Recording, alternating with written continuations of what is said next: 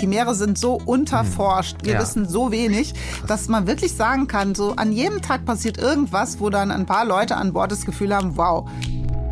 Warum sind sie denn so blass um die Nase? Ja, naja, also wenn, wenn so ihr Optimismus klingt, dann will ich nicht wissen, wie ihr Pessimismus klingt. Die nächste Generation Menschlein, die auf dem Planeten geboren wird, die wird schon mit einem ganz anderen Wissenspotenzial loslegen und mit einem Rahmenvertrag arbeiten, der jetzt eben da ist und der uns helfen wird. Hallo, ich bin Berthold Meyer und begrüße euch in der zweiten Staffel von People of Science. Ich bin Professor für Arbeits- und Organisationspsychologie an der TU Chemnitz und spreche in diesem Podcast mit ganz unterschiedlichen Wissenschaftlerinnen und Wissenschaftlern. Was die so machen, wissen die meisten. Sie arbeiten an Studien, beraten die Politik, geben Interviews, ihre Namen kennt man oft. Aber ich will die Menschen hinter den Studien und Interviews kennenlernen, ihren Werdegang erkunden und mit ihnen über ihre Forschungsgebiete diskutieren. Und wenn das hier zu nerdig wird, gibt's eine Fußnote. Und die klingt so. Fußnote. Unser Gast in dieser Folge ist die Meeresbiologin Antje Boetius. Ihre Karriere führte sie nicht ganz nach oben, sondern ganz nach unten. Antje Boetius gehört zu den renommiertesten Meeres- und PolarforscherInnen der Welt.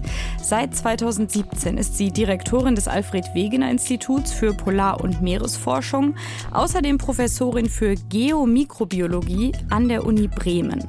Als Forscherin interessiert sich Boetius vor allem für die Ökologie der Tiefsee. Sie hat an rund 50 Erkundungsexpeditionen teilgenommen, sitzt in unzähligen Gremien und, als würde das noch nicht reichen, hat sie auch noch die Verfilmung von Frank Schätzings Bestseller Der Schwarm wissenschaftlich beraten. 2023 wurde sogar eine Barbie nach ihr modelliert. Das können wahrscheinlich die wenigsten Wissenschaftlerinnen von sich behaupten. Herzlich willkommen, Antje Boetius. Hallo. Wir haben äh, gerade schon gehört, eine Barbie ist nach Ihnen modelliert worden. Ähm, wie, wie sieht die aus?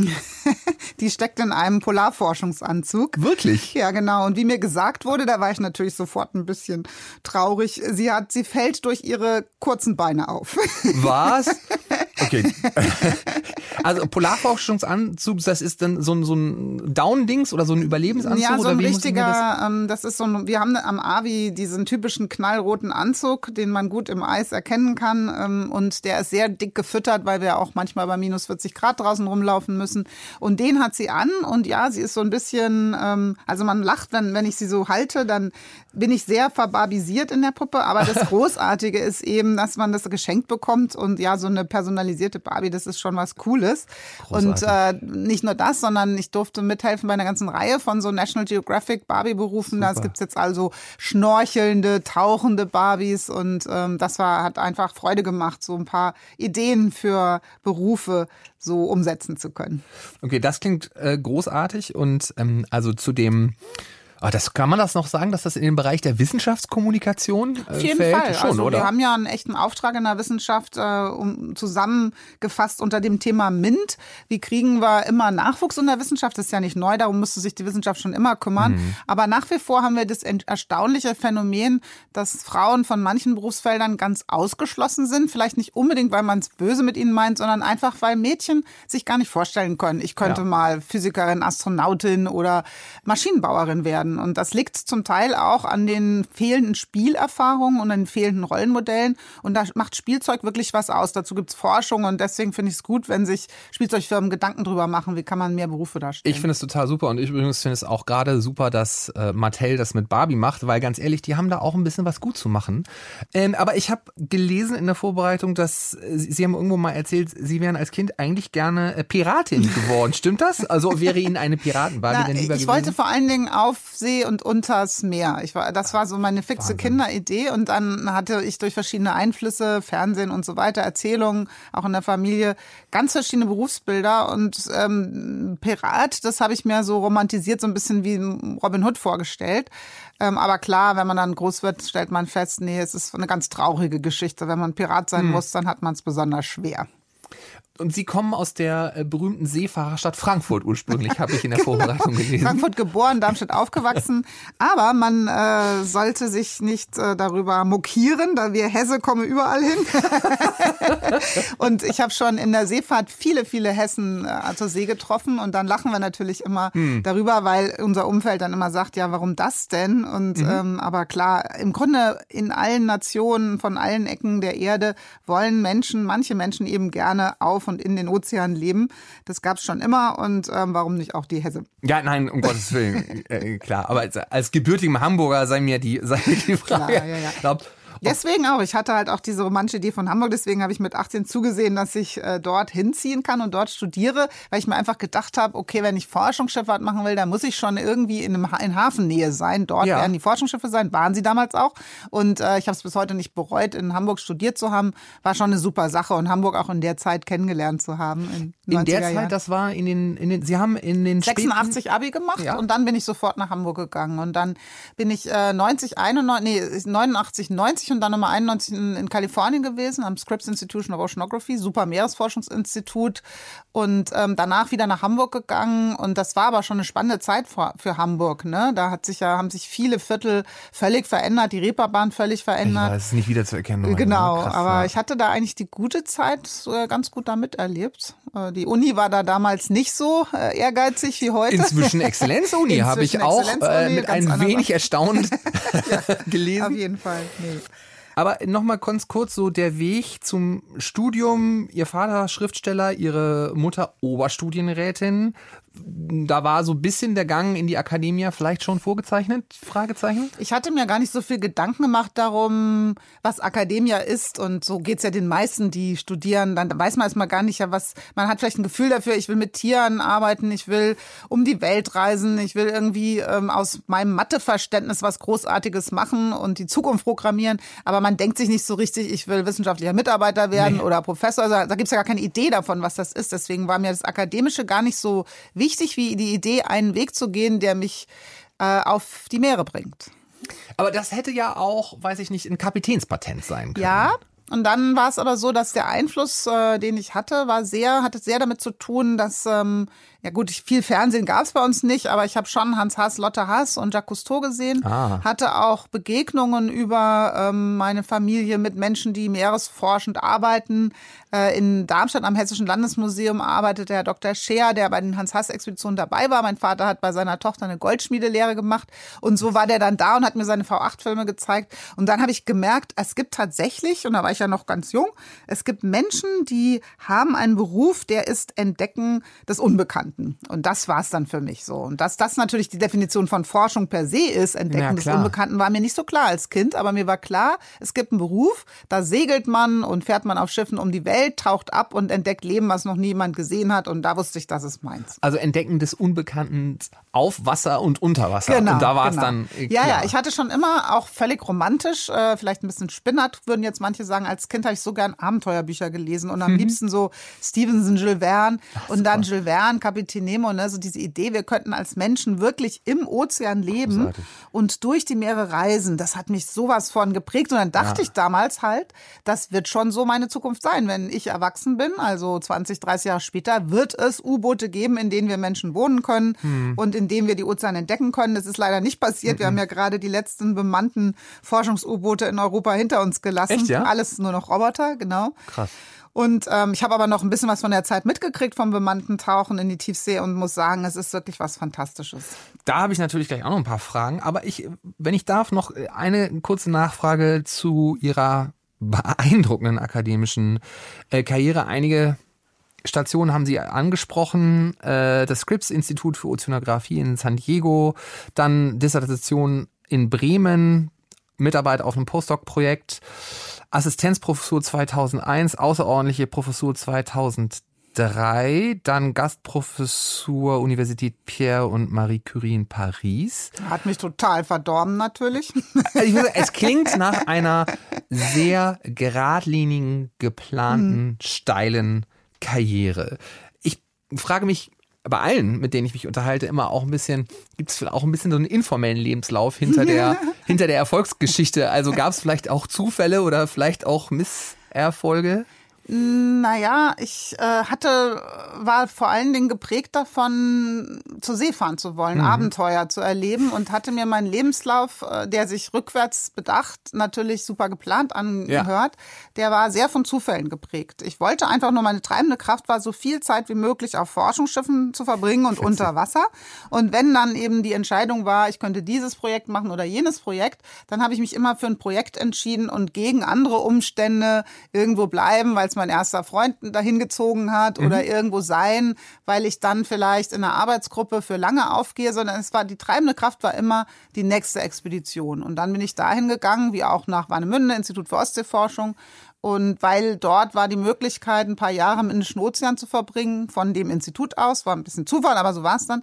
Und das war eigentlich das Leitmotiv. Deswegen könnte man sagen, die Linearität hat darin bestanden, dass sich alles andere dem unterordnen musste. Aber das schien ja im Nachhinein eine ganz gute Heuristik gewesen zu ja, sein, um auf jeden Fall. Eine, ja. eine, tolle akademische Karriere darauf aufzubauen. Es war dann halt so und ich glaube, da das war wirklich dann ein strategischer Move. Irgendwann habe ich dann gemerkt, da war ich dann schon weit in der Postdoc-Karriere drinne. Also ich muss sagen, heute, wo die Diskussionen ja sind, dürfen Postdocs noch drei Jahre oder vier Jahre oder so. Da war es bei mir so, das hat damals keine Rolle groß gespielt. Ähm, ich war aber sehr lange Postdoc, weil ich nicht genug kriegen konnte von Projekten, von der Freiheit des Forschens. Mhm. Und das, was heute mal gesagt wird, Prekariat und Ausbeutung und kurze Verträge, da kann, kann ja nichts aus einem werden, das hat sich für mich ganz anders angefühlt.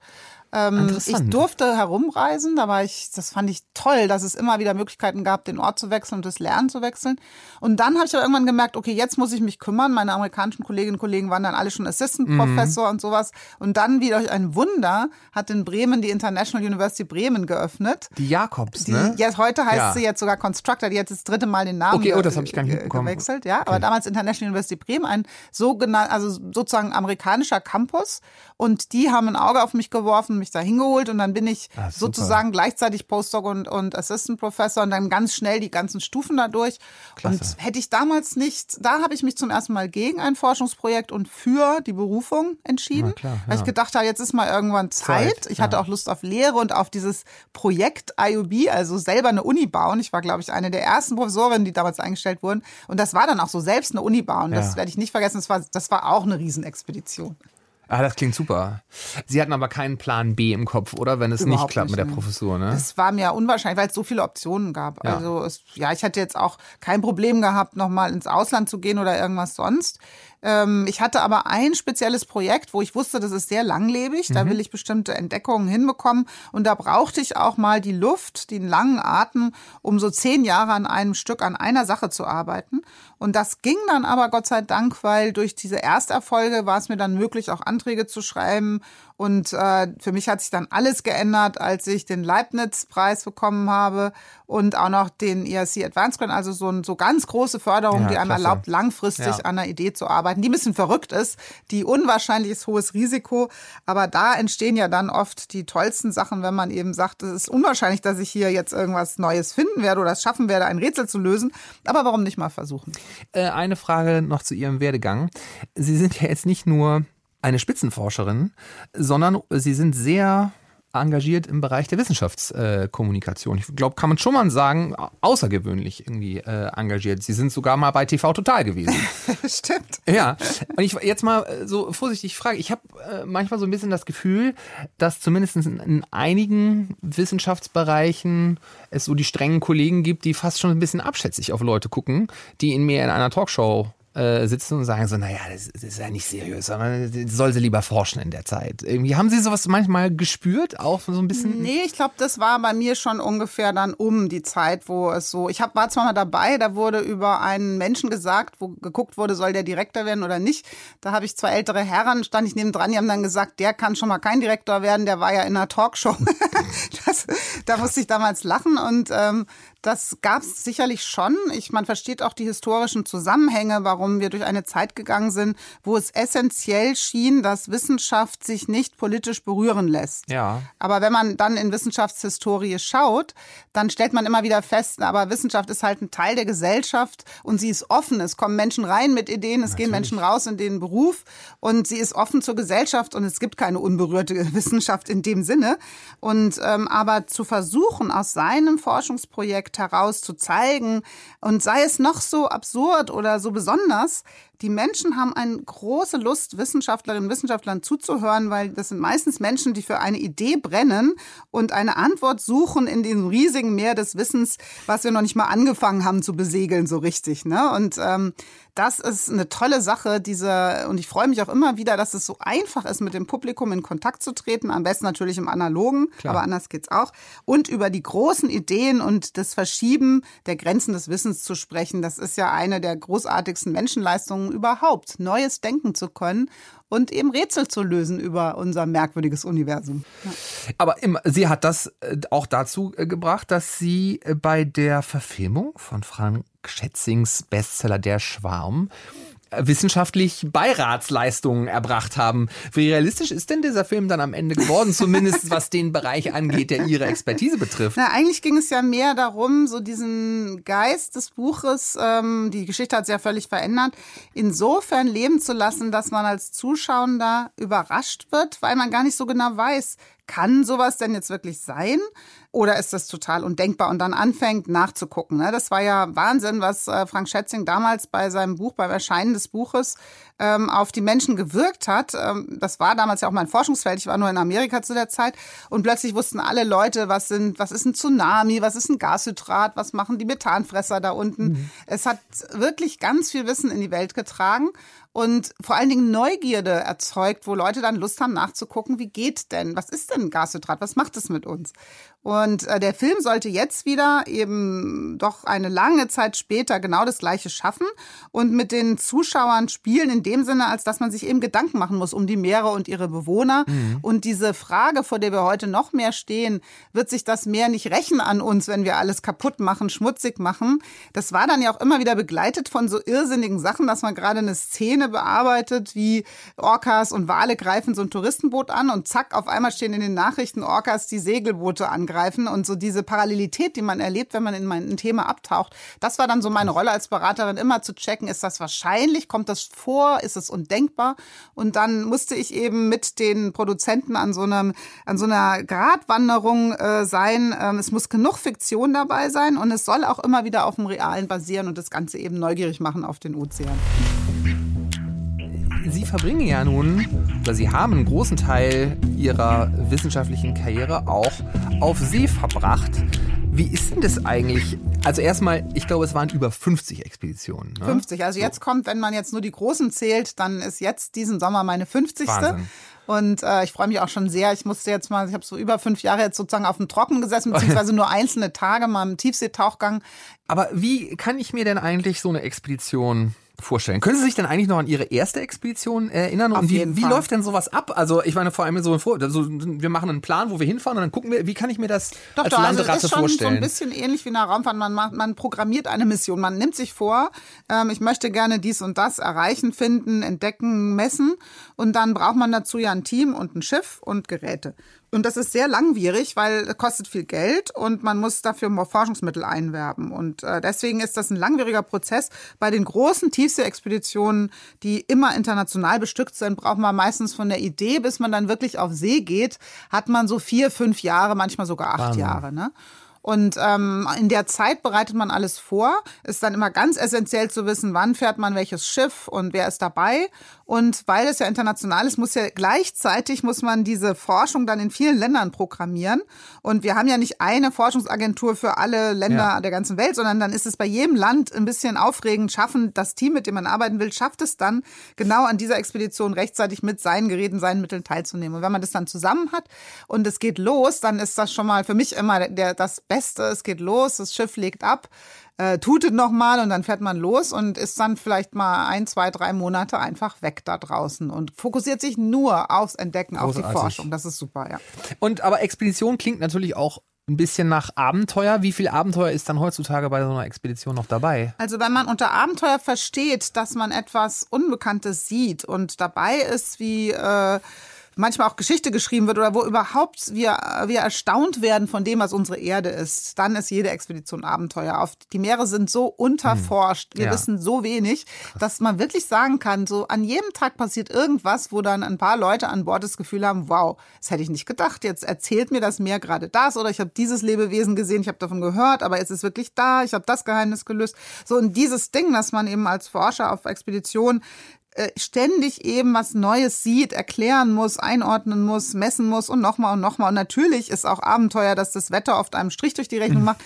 Dann hat man einen ganz super teuren Tauchroboter dahin gebracht, der hat seine Tests bestanden und jetzt geht's los und dann kommt ein Riesensturm und er kommt nie zum Einsatz oh oder solche Sachen. Man muss auch Nerven aus Stahl haben, man braucht ein gutes Team und man muss sich aufeinander verlassen können und man braucht vor allen Dingen eine super Mannschaft, weil die Wissenschaft bringt dann die Geräte mit und hat die Ideen, aber es ist ja die Mannschaft, es sind die Seeleute mit mit dem Kapitän und allen zusammen, äh, die das dann ermöglichen. Ne? Und das Tolle ist, dass wir eben da oft lebenslange Karrieren auch bei Seeleuten haben, die dann irgendwie auch wissen, was sie der Wissenschaft geben muss, damit wir Entdeckungen machen. Und das Hand in Hand zu tun, ist für mich immer noch berauschend, da dabei zu sein. Boah, als, also als Teamforscher kriege ich gerade Gänsehaut. Äh, da würde ich gerne mal ein paar Videokameras äh, anbringen und mal so eine Langzeitbeobachtung machen. Vielleicht können wir mal einen Antrag schreiben. Aber mal im Ernst, äh, wie sieht denn, ein, wie muss ich mir denn auf so einer Expedition den Alltag an, an Bord von so einem Schiff vorstellen? Ich kann mir vorstellen, das ist auch viel Gewarte, oder? Bis man irgendwie am richtigen Ort ist, oder? Ja, aber oft ist es so zusammengesteckt, dass man immer was zu tun hat. Mhm. Man muss ja ständig irgendwie vorbereiten, ausprobieren, Tests machen, nachbereiten, sauber machen und so weiter und immer bereit sein für den Einsatz. Und wenn ich Fahrtleiterin bin, dann ist es mir immer wichtig, dass ich sozusagen, weil es so lange dauert, bis alle Leute da sind, dass ich jedem an Bord zu seinem Programm verschaffe. Und da muss man also die ganze Zeit sozusagen im Halbstunden-Takt muss man immer Bescheid wissen, was ist denn jetzt möglich? Ähm, meinetwegen ein Sturm kommt, es entsteht eine Lücke oder muss ein Umweg fahren oder ein Gerät ist gerade ausgefallen, jemand anders muss dran. Und man ist die ganze Zeit dabei, zu versuchen, dem Team diese Zeit besonders nützlich und wertvoll zu machen. Mhm. Und das macht man eben auch mit Kapitän und der Mannschaft zusammen und aller Wissenschaft. Und man ist dann sehr vernetzt die ganze Zeit. Es sind ja bei Polarstern, wo ich jetzt in, also es ist wieder die internationalen Nordpolexpedition mhm. dieses Jahr steht Ganz an. Kurz, Polarstern, das ist das Schiff vom Alfred Der Wegener Forschungseisbrecher, ne? ja, Polarstern, genau. genau. Und da sind wir ja ungefähr 50 Wissenschaftler, Wissenschaftlerinnen Super. und 50 Mannschaft. Also mit 50 Leuten immer klar zu haben, was ist denn gerade los, was braucht ihr jetzt, das, das ist viel Arbeit. Ne? Jetzt haben Sie über die mikrobiellen Stoffumsätze in der Tiefsee, in der Arktis promoviert. Und dann, Sie forschen heute immer noch zur Mikrobiologie der Tiefe, ja. ne? Also nicht nur ein bisschen unter Wasser, sondern ganz, ganz tief, genau, ganz, ganz tief genau. unter Wasser. Was, was fasziniert Sie denn an den tiefen Tiefen so? Als ich Doktorarbeit geschrieben habe, ähm, da gab es noch keine Kenntnis, was für Mikroorganismen leben im Boden, im Meeresboden der Arktis. Wie ah. auch in den meisten anderen Tiefseeregionen keine Kenntnis da war. Ich war genau in der Zeit Forscherin, als Möglichkeiten dann entstanden sind. Weil wie groß ist die Vielfalt überhaupt der Einzeller, die wir nicht mit bloßem Auge sehen können, die aber dafür sorgen, dass der ganze Meeresboden eine sogenannte bioaktive Schicht ist, die Kohlenstoff am Meeresboden hält, aber, aber Nährstoffe wieder zurück an die Algen im Meer gibt und damit ein ganz essentieller Teil unserer äh, unserer Stoffkreisläufe auf der Erde ist. Und ich wollte unbedingt rausfinden, was für Geheimnisse diese Meeresbodenbakterien haben, denn es war damals auch noch nicht klar, sind die ähnlich wie die, die im Wasser schwimmen oder sind es ganz andere? Wie hoch ist die Vielfalt überhaupt und was tun die alle so? Und dabei haben Sie Mikroben in der Tiefe entdeckt, die, habe ich das richtig verstanden, Methan irgendwie verwerten. Das genau. schlimm, das, wenn ich, also mein Laienverständnis äh, sagt mir Methan, das schlimmste, der schlimmste Klimakiller überhaupt, x-mal schlimmer als CO2 ist doch richtig, oder? Ja, auf recht kurzer Zeithorizonte ist Methan ein sehr aggressives Treibhausgas, 22 äh, Mal so aktiv wie CO2. Auf langen Zeithorizonten haben wir das Glück, dass Methan in der Atmosphäre photooxidiert wird. Ah, krass. Fußnote. Der Chemieunterricht ist schon länger her. Hier kurz die Erklärung. Wenn Eisen nass wird, rostet es. Chemisch nennt man diesen Prozess Oxidation. Manche Stoffe oxidieren aber nicht durch Flüssigkeit, sondern durch Licht. In diesem Fall spricht man von Photooxidation und dann verschwindet oder wieder Mikroben es dann aus der Atmosphäre holen und fressen. Vor allen Dingen im Meer sitzen im Schlamm jede Menge jedes Menge Leben, was verhindert, dass Methan überhaupt erst ins Wasser und damit in die Atmosphäre kommt. Und die sind, die waren unbekannt. Als ich Doktorarbeit gemacht habe, äh, waren, wusste keiner, vor allen Dingen die ohne Sauerstoff das können. Wahnsinn. Die schienen wichtig, ne? Das sind also Mikroben, die, die tief im Meeresboden, wo das Methan entsteht, ist auch gleich wieder verwerten. Und es war so eine, ein ganz großes Rätsel der Mikrobiologie. Weil man wollte diese Mikroorganismen finden. Es hieß aber immer, die kann es gar nicht geben, die können gar nicht funktionieren. Und durch mehrere Zufälle kombiniert konnte ich die, denen einen Namen geben. So ein Name ist übertrieben. Die haben bis heute keinen richtig validen Namen, weil man sie nicht als einzelne Mikroorganismen kultivieren kann. Aber sie haben definitiv einen Platz in den Lehrbüchern bekommen und das war ein Teil der Forschung, die auch bis heute weiterläuft. Denn sie geben uns immer noch Rätsel auf. Sie sind im Rahmen Ihrer wissenschaftlichen Arbeit mit speziellen Forschungstauchbooten, Sie haben es gerade eben schon angerissen, in Tiefen von dreieinhalbtausend Metern äh, mhm. getaucht. Wie fühlt sich das an? Acht Super. Stunden in so, einer, in so einer Röhre, echt, ja? Ja, toll. Also ich bin immer wieder davon begeistert worden, wie dieser, wenn dieser Moment kommt und man krabbelt da rein mhm. und dann hängt man erstmal oben und dann sieht man sofort irgendwas. Dann sind da Fischlein, man hängt selber ja im Aquarium und mhm. draußen ist, sind die Meereslebewesen und gucken einen an wie, ein, wie einen dicken, runden Goldfisch. Und dann geht's runter und dann kommt man eben in diese Schicht, in diese Zone, wo kein Licht mehr da ist, kein Sonnenlicht, mhm. wo alles dunkel ist und für immer dunkel sein wird. Und da ähm, sind dann eben diese ganzen selbstleuchtenden Lebewesen. Und dieser Moment, ähm, das ist wirklich dieser Jules Verne-Moment, wo nachdem ich als Kind schon gesucht oder für den, auf den ich gehofft hatte, dann ist man einfach nur total äh, enthusiasmiert. Man freut sich einfach, weil es Begegnungen gibt und die sind auch immer so merkwürdig und so, so seltsam. Ich habe beim World Club Dome, ähm, da gab es ein Gespräch über Wirtschaft, Wissenschaft, Kooperation. Fußnote. Das World Club Dome ist ein elektronisches Musikfestival, das seit 2013 jährlich in Frankfurt am Main stattfindet. Am Rande dieser Veranstaltung finden regelmäßig Panel-Diskussionen mit WissenschaftlerInnen statt.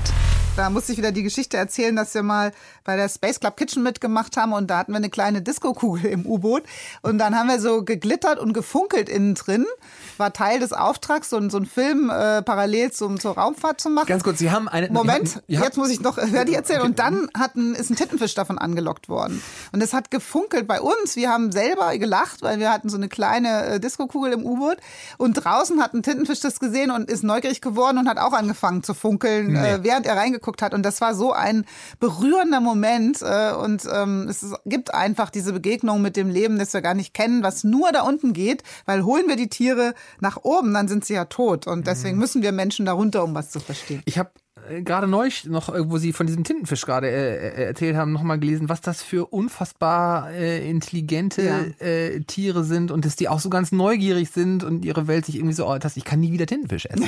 ähm, aber jetzt mal ganz, äh, ganz kurz, wir haben damit jetzt eigentlich schon auch ein ernsthafteres Thema äh, angesprochen, nämlich der Umgang des Menschen mit den äh, Meeren. Wo sind denn die Folgen des menschengemachten Klimawandels für Sie ganz besonders sichtbar geworden?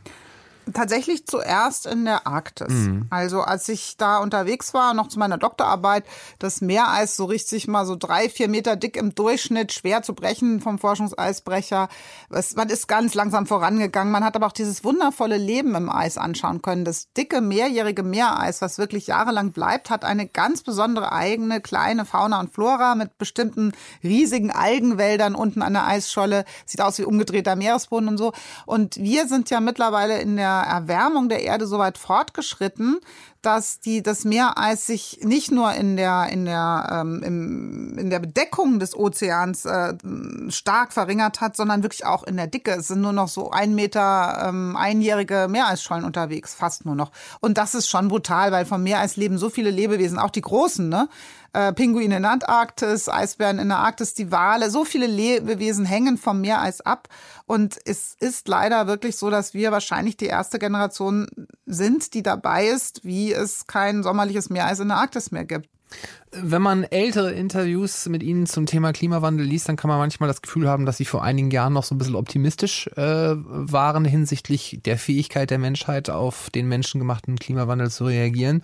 Sind Sie immer noch optimistisch? Das klang jetzt ja, ja doch, ja. Echt? Doch, doch. Also es ist halt eben klar, die großen Zeichen der Zeit sind gekommen. Wir haben internationale Klimaverträge, Biodiversitätsverträge, Nachhaltigkeitsverträge und wir haben auch kontinentenweise, wie zum Beispiel den europäischen Green Deal, wo ein Rahmen zum ersten Mal in der Geschichte der Menschheit ein Rahmen gebaut ist, ähm, der genau für diese Zukunft, die wir wollen, stehen könnte. Fußnote.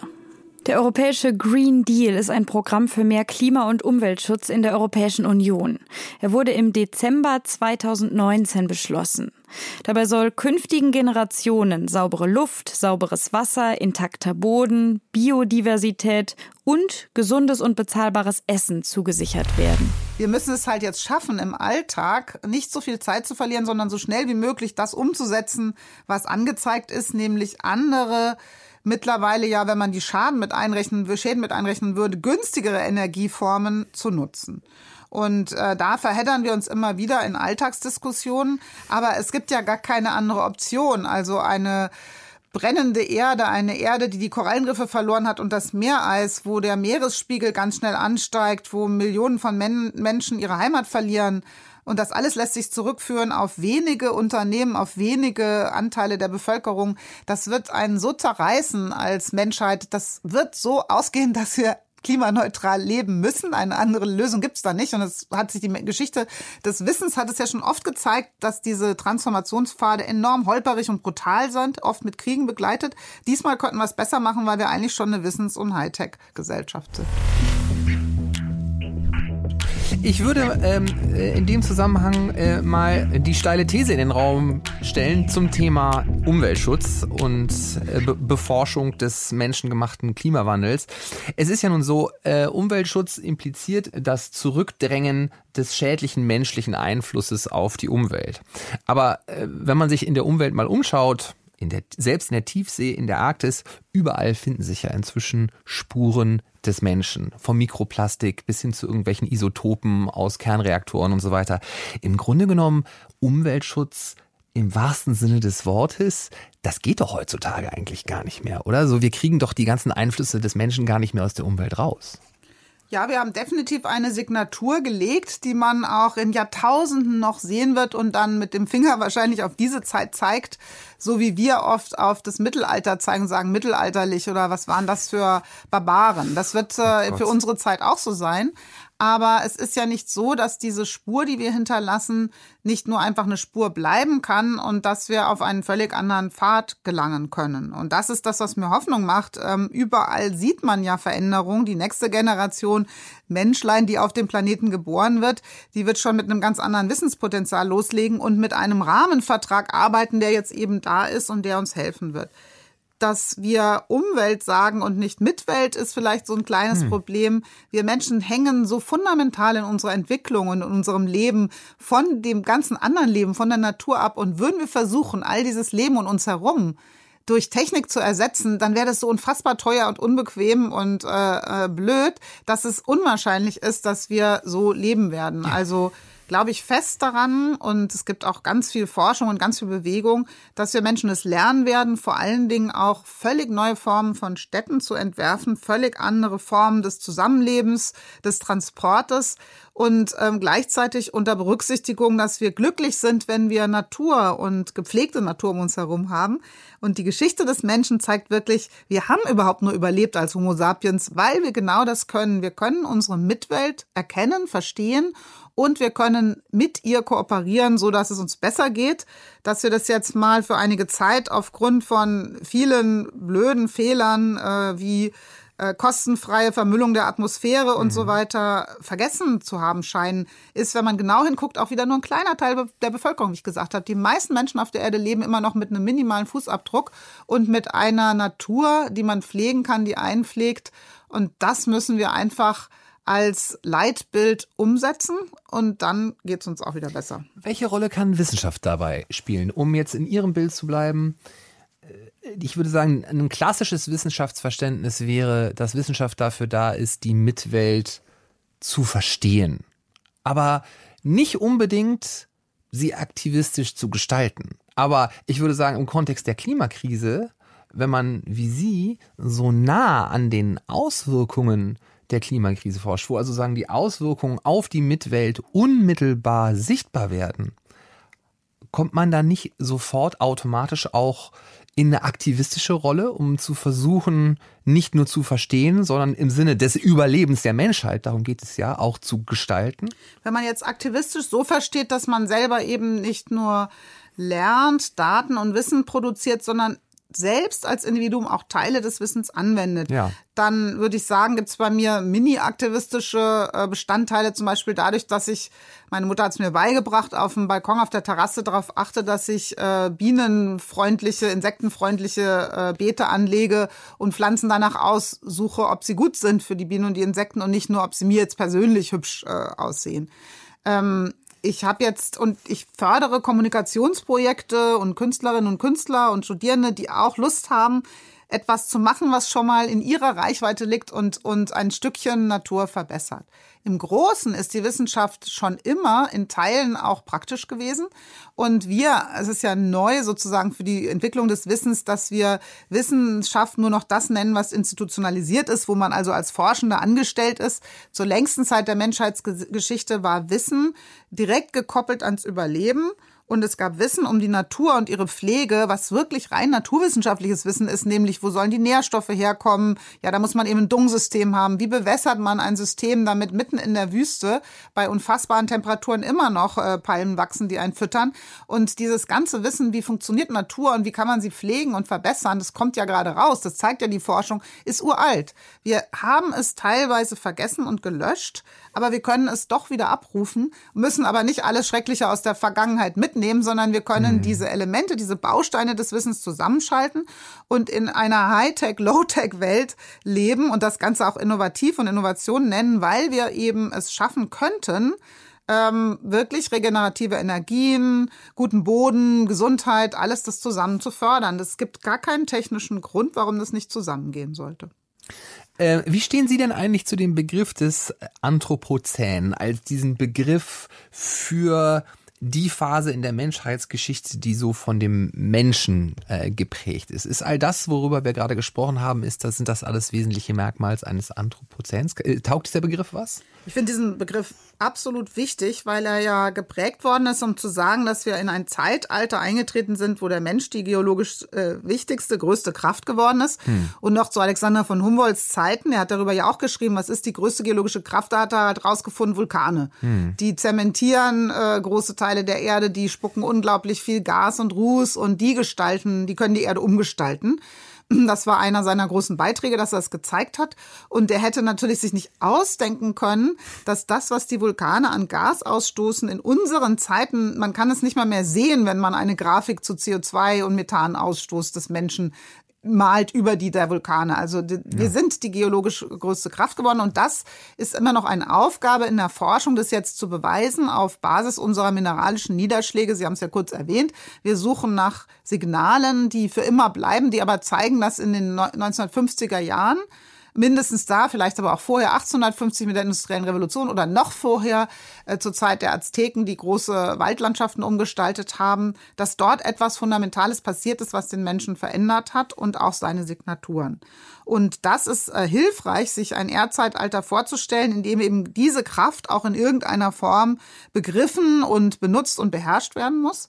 Und da stehen wir jetzt eben davor. Wir suchen den Exit, wo aus dem Anthropozän was Gutes wird, nämlich vielleicht auch eine fantastische neue Idee der Kooperation mit der Natur, damit wir eben und mehr Menschen auf der Erde besser leben können. Das klingt aber auch so, als könnte der Begriff dabei helfen, den massiven Einfluss, den wir als Mensch auf unseren Planeten haben, irgendwie ein bisschen greifbarer zu machen. Auf jeden Fall. Es, es muss man sich, man muss da genau reinlesen und uh, sich mal die Definition angucken, ähm, um dann zu verstehen, wie das gemeint ist.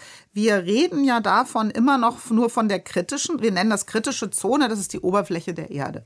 Die Erde wiederum ist ein Planet, die gigantische Prozesse hat in ihrem großen Körper, wo der Mensch gar nichts ausrichten kann und wo würden wir einmal weggefegt werden als lästiger Parasit der, des Planeten Erde. Natürlich dieser Planet in irgendeiner Form weiter existiert, aber darum geht's ja gar nicht. Es geht darum, dass wir mit all dem leben und noch haben wir keinen zweiten Planeten oder Himmelskörper mit Leben drauf, noch nicht mal irgendwelche schleimigen Mikroben haben wir gefunden. Vielleicht sind wir auch in unserem Universum für immer alleine.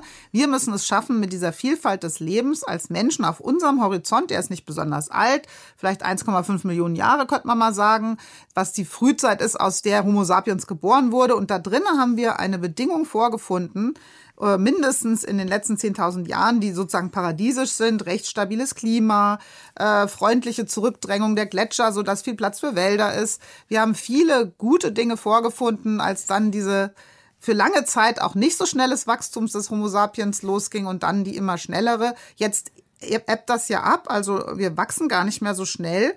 Äh, wir haben aber große Probleme, unseren ökologischen Fußabdruck wieder einzufangen. Äh, und gerade ist ja von Kollegen Johann Rockström und anderen Kollegen am äh, Potsdam Institut für Klimafolgenforschung nochmal ein neues Update mhm. geschrieben worden. Wie viel Platz haben wir noch? Wo sind wir schon über die Grenzen des Planeten geschritten? Und jetzt ist leider alles in den roten Bereich gegangen. Also es ist schon so, dass wir kritische, gefährliche Prozesse initiiert haben, aber dann eben, und das muss man verstehen, nicht als ganze Menschheit. Diese Fußabdrücke sind nicht wir alle, die acht Milliarden, die wir sind, sondern nur ein kleiner Teil davon. Zehn Prozent der Menschheit verzehrt den Fußabdruck von ungefähr der Hälfte der ähm, am wenigsten wohlhabenden Menschen. Aber aus Ihrer Sicht auch als Meeresbiologin über diese Prozesse am Land und in der Landwirtschaft, da wissen wir sehr genau, äh, Bescheid.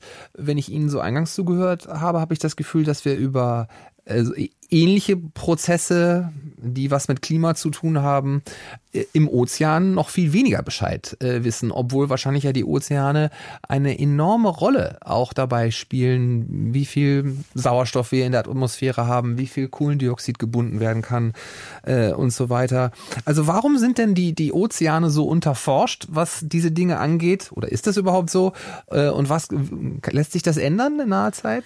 Der Ozeanraum ist wirklich riesig. Also 70 Prozent der Erde von Wasser bedeckt, im Durchschnitt 3,8 Kilometer tief, bedeutet einen Raum, der 90 Prozent des belebten Raums des Planeten Erde ausmacht. Also. Und wir drängeln uns auf den anderen 10 Prozent. Und die sind auch noch nicht zu Ende geforscht. Ne? So, was kann der, was ist im Ozean, was sind denn da die brennenden Fragen? Uns interessiert vor allen Dingen, was die Zukunft, der Pfad, auf dem wir sind, das heißt, wie viel CO2 und Methan wir noch emittieren, das heißt, wie viel verschiedene Chemikalien wir noch in die Umwelt setzen, von denen wir nicht wissen, was sie mit dem Leben äh, tut.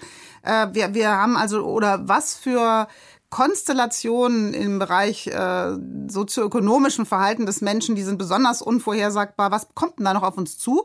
Und wie würde unter jeglicher Bedingung dann der Ozean reagieren? Und das wäre gut zu wissen, weil es gibt ein paar Faktoren, äh, das nennen wir manchmal Kipppunkte, die wenn sie einmal eingetreten sind, dann für sehr, sehr lange Zeiträume, tausende von Jahren, den weiteren Pfad der Menschheit verändern. Und da muss ich sagen, da müssen wir eigentlich alle besser lernen, damit umzugehen und zu sagen, nee, dieses Risiko will ich nicht tragen, ich möchte gerne einen anderen Pfad. Und darum geht's, ne? Schnell umsteigen. Bräuchten wir dafür nicht noch ganz andere Formen von Klimaschutzabkommen, die viel spezifischer auf den Schutz zum Beispiel der Ozeane aufgele aus, aufgelegt sind? Ja, wir bräuchten vor allen Dingen, und das ist auch wieder ein Teil der bitteren Erkenntnis zu dem, was wir auf den Weg gebracht haben, was aber schneller gelingen muss, der Umstieg auf Regenerative, ist ja nicht schlecht. Wir sind ja jetzt, jetzt schon bei 45 Prozent in Deutschland und wir, es wird besser werden, es wird immer mehr werden es gibt neue Lösungen, Geothermie, mhm. an die denken wir noch nicht mal so richtig. Die könnten den Großteil unseres Bedarfs an, an Wärme decken, ähm, wo die Forschung ganz äh, vorne auch ist in Deutschland. Wir müssten halt richtig investieren lernen. Dann gibt's aber noch dieses große wie kommen wir dahin und wie gelingt es uns, Zeit zu gewinnen? Das ist ja das Schlimme, ne? weil wir haben keine Zeit mehr und die Konsequenzen sind auch teuer und stören alle Leute. Wir wollen Zeit gewinnen und da ähm, kommen wir immer mehr dazu, dass äh, die Stimme der Wissenschaft ist, wir sollten uns auch anstrengen, a, uns vorbereiten auf höhere Meeresspiegel, mehr Regen, mehr Stürme, aber wir sollten uns auch vorbereiten auf Technologien, die CO2 aus der Atmosphäre zurückholen können. Und das ist ein Riesenthema.